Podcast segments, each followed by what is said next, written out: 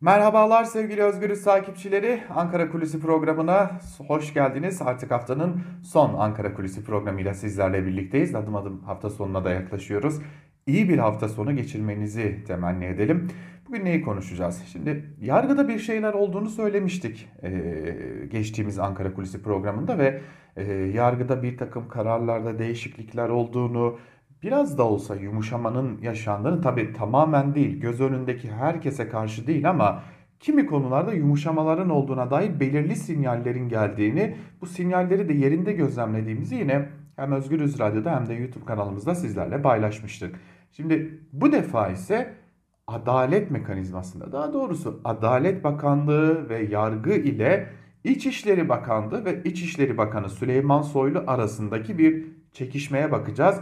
Zira dün ortaya çıkan bir karar da bu çekişmeyi artık tamamen gün yüzüne çıkardı. Zaten e, biraz mesajlar verme durumu vardı malum kamuoyu üzerinden mesajların verilmesi durumu vardı. Bu şimdi artık kararlara da yansımaya başlamış gibi görünüyor. Şimdi malum e, dün bir karar açıkladı Danıştay tartışmalı bir karardı. Hele ki gazeteciler için çok çok önemli bir e, karar olduğunu belirtmekte fayda var. Danıştay çok uzun süredir tartışılan ve gazetecilerin mesleklerini yapmasına karşı müdahaleye zemin hazırlayan e, ve e, aslında kanunlara da aykırılığı açık bir şekilde ortaya konulan emniyetin genelgesine dair yürütmeyi durdurma kararı verdi.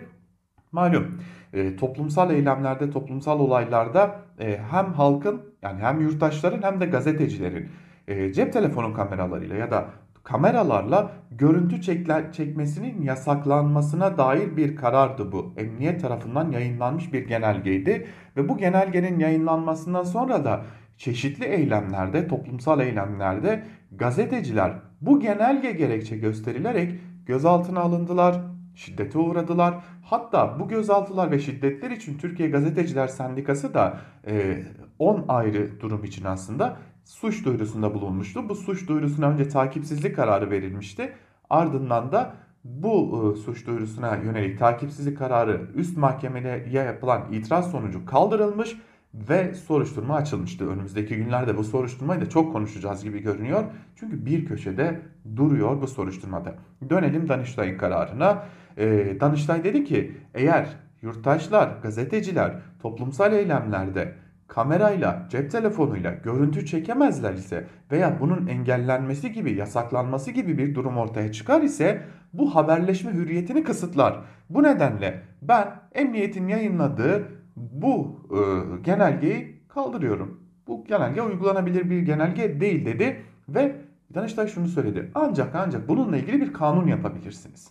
Ben o zaman bir şeye müdahale edemem. O zaman da AYM'ye gidilecek elbette.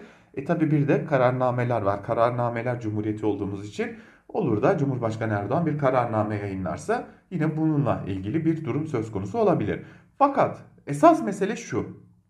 Şimdi malum İçişleri Bakanı Süleyman Soylu önce Anayasa Mahkemesi Başkanı'nı hedef aldı. Anayasa Mahkemesi'ni hedef aldı. AYM'nin bir kararı nedeniyle. Ardından İçişleri Bakan, Bakanı yine Süleyman Soylu şunu söyledi. Metruk binalarda uyuşturucu içiliyormuş. E, muhtarlar da bize biz bunu yıkamıyoruz mahkeme kararı yok diye bir e, itirazda bulunuyorlar dedi. Ve Soylu siz yıkın mahkeme kararı arkanızdan gelsin. Kim yıktığını da nereden bilelim gece yarısı olmuş diye de bir açıklama yaptı. Tabi bu açıklamaya da Adalet Bakanı Abdülhamit Gül itiraz etti. Böyle bir şey olmaz dedi. İsim vermeden İçişleri Bakanı Süleyman Soylu kabinedeki e, partilisini hedef almış oldu. E, son olarak da e, işte Danıştay'ın kararı söz konusu. Dikkat edelim tüm bunlar AYM'nin verdiği karar e, Abdülhamit Gül'ün yani Adalet Bakanı'nın itirazı ve Danıştay'ın verdiği karar tamamen İçişleri Bakanı'nın e, yetki alanına giren ya da yetki alanında bulunan kurumların yetki alanına giren konulara ilişkin. Bu da önemli bir husus. Şimdi bakalım bir hatırlayalım. Önemli çünkü. Malum geçtiğimiz aylarda Anayasa Mahkemesi bir karar verdi ve e, İçişleri Bakanı Süleyman Soylu da çok yüksek perdeden AYM'ye karşı çıktı bu karara ilişkin. Anayasa Mahkemesi dedi ki şehirler arası karayollarında gösteri ve yürüyüş düzenlenemez diye bir hüküm olamaz. Biz bunu iptal ediyoruz dedi. Soylu da çıkıp dedi ki madem özgür bir ülkeyiz ana caddelerde sokaklarda özgürce yürüyüş hakkının ortadan kaldırılmasını e, onayladınız. Polis koruması almana gerek yok. Bisikletle işe git gel bakalım. Anayasa Mahkemesi Başkanı'na söylüyorum. Kendi arabamla tek başına gitmeye ben varım. Sen var mısın diyerek e, fitili ateşledi. Tabi AYM bu konuya cevap vermedi fakat işte İçişleri Bakanı'nın yaptığı açıklama buydu. Doğrudan doğruya ülkenin yüksek mahkemesini ve yüksek mahkemesinin başkanını hedef aldı. Şimdi geçtiğimiz günlerde bir de e, malum aktardık az önce İçişleri Bakanı Süleyman Soylu yakın geçin kanun arkanızdan mahkeme kararı arkanızdan gelsin dedi. Abdülhamit Gül Adalet Bakanı da dedi ki değerli arkadaşlar bizim rehberimiz hukuktur Bizim rotamız hukuktur, bizim kılavuzumuz hukuktur. Biz yapalım, hukuk arkadan gelsin değil, hukuk önden yürüsün. Biz ona göre kendimizi ayarlayalım, anlayışıdır hukuk devleti dedi Abdülhamit Gül. Aslında bu çekişme biraz da e, söylemek lazım ki Ocak ayından bu yana, 2021'in Ocak ayından bu yana sürüyor, bu sürtüşme sürüyor. E, şimdi malum İçişleri Bakanı Süleyman Soylu'nun annesine çok çirkin ifadelerle hakaret edenler vardı. Bu kişi gözaltına alındı ve daha sonra da serbest bırakıldı. İçişleri Bakanı Süleyman Soylu da Twitter üzerinden, kendi sosyal medya hesabı üzerinden bu konuya dair bir serzenişte bulundu ve dedi ki e, yani bu nasıl oluyor? Gül ise bir yanıt verdi Abdülhamit Gül ve dedi ki klavye başına geçip sosyal medyada bana her gün tutuklama siparişi verenlere sesleniyorum. Bu işleyişi beğenmeyen gider itiraz hakkını kullanır ama yargıya parmak sallayamaz. Şimdi e, tabii Abdülhamit Gül de İçişleri Bakanı Süleyman Soylu'nun annesine o çok, yönelik çok çirkin ifadeleri kınamıştı. Ee, ihtiyaç duyulursa da yaptırımların arttırabileceğini ancak bunun sosyal medyada değil parlamentoda yapılması gerektiğini söylemişti. Daha sonra da çeşitli noktalarda tartışmalar yaşandı. E malum İçişleri Bakanı Süleyman Soylu Sedat Peker'le ilgili de çeşitli sıkıntılar yaşadı. Sedat Peker'in hedefindeydi. E, ve Peker'in kardeşi Atilla Peker'in Kıbrıslı gazeteci malum artık ortaya çıktı. Kutlu Adalı cinayetiyle ilgili de gözaltına alınması gerektiğini e, gerektiğini belirten Abdülhamit Gül'ü işaret etti ve dedi ki benim görevim önleyiciliktir. Adalet Bakanı bunu yapmalıdır dedi.